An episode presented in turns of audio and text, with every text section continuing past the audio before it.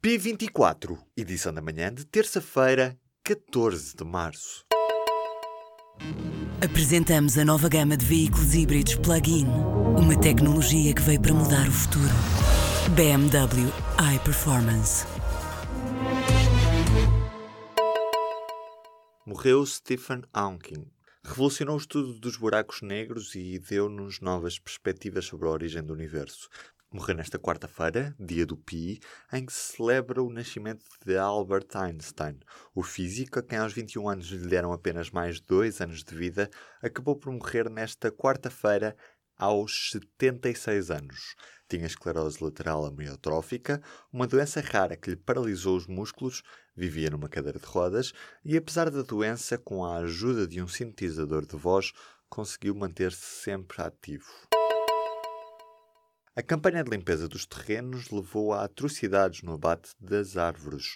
Para evitar uma nova vaga de incêndios, o Estado ameaçou com multas aos proprietários que tivessem os terrenos por limpar. O problema está no abate generalizado de árvores de fruto e protegidas só por estarem nas imediações de habitações, com medo de eventuais multas se não fizessem a limpeza. Mas há uma vantagem: as pessoas perceberam que a lei existe e que é para ser levada a sério.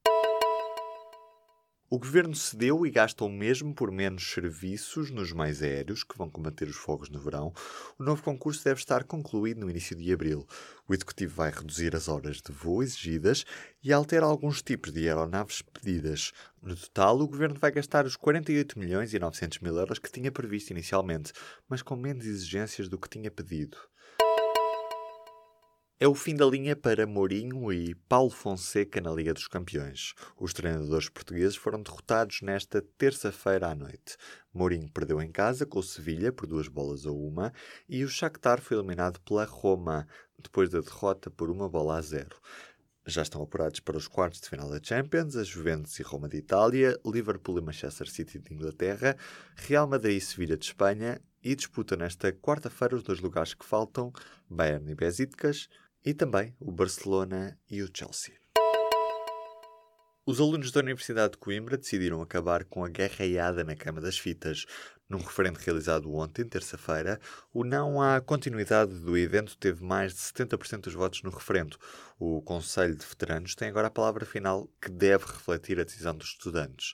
Ao todo, votaram mais de 5.600 alunos no universo de cerca de 24 mil estudantes. A linha amarela do metro de Lisboa vai mesmo acabar em Telheiras e deixar de ir até ao centro da cidade, obrigando os passageiros a realizar um transbordo no Campo Grande. Mas apenas os socialistas gostam desta ideia. PCP, Bloco de Esquerda e PSD temem que este necessário transbordo signifique um desinteresse neste meio de transporte. O objetivo é criar uma linha circular de cor verde que distribua com pouco tempo de espera os passageiros pelo centro da cidade. O prazo para reclamar algumas despesas do IRS termina nesta quinta-feira. Os contribuintes têm até ao final do dia 15 de março para apresentarem uma reclamação junto à autoridade tributária se verificarem que o valor assumido pelas finanças para algumas despesas de IRS está incorreto. Em causa despesas gerais e familiares e despesas com benefício por exigência de fatura.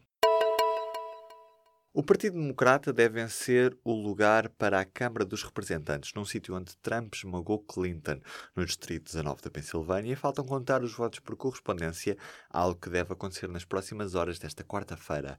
Mas dentro do Estado, a diferença é de apenas 641 votos, o que faz prever que o candidato derrotado peça uma recontagem dos votos. A eleição no Distrito 19 da Pensilvânia tem resultados muito próximos, mas apesar disso, o candidato democrata já se declarou vencedor.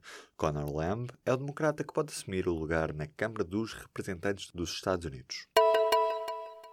As câmaras algarvias aprovaram a aplicação de uma taxa turística ainda sem previsão de data para entrar em vigor. Os hoteleiros reagiram de imediato e criticaram esta opção. A decisão da Comunidade Intermunicipal do Algarve foi tomada por unanimidade, mas afinal há uma Câmara que está contra. Silves, uma Câmara liderada pela CDU, rejeita esta medida por se tratar de um imposto encapotado. O valor da taxa turística ainda não está decidido. Em Vila do Conde, a água paga-se caro. Em comparação com Matosinhos, o município vizinho, em média Vila do Conde paga a dobrar a mesma água. Uma família de Matosinhos que pague cerca de 15 euros na fatura, com o mesmo consumo em Vila do Conde, paga 34 euros.